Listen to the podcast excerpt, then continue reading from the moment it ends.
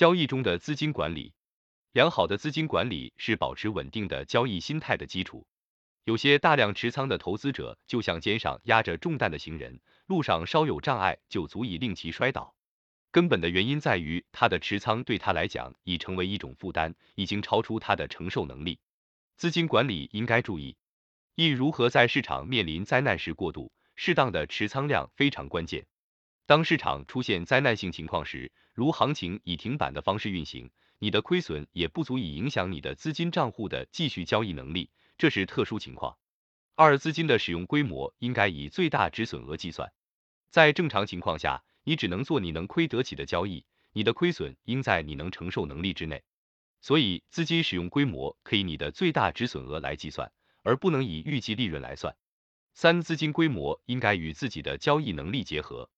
交易能力强可以使用大一点的资金比例，否则你会认为你的获利太小而心态不佳。而交易能力差的投资者最好谨慎一点，否则你的亏损会超出你的想象和承受能力，令你心态大乱。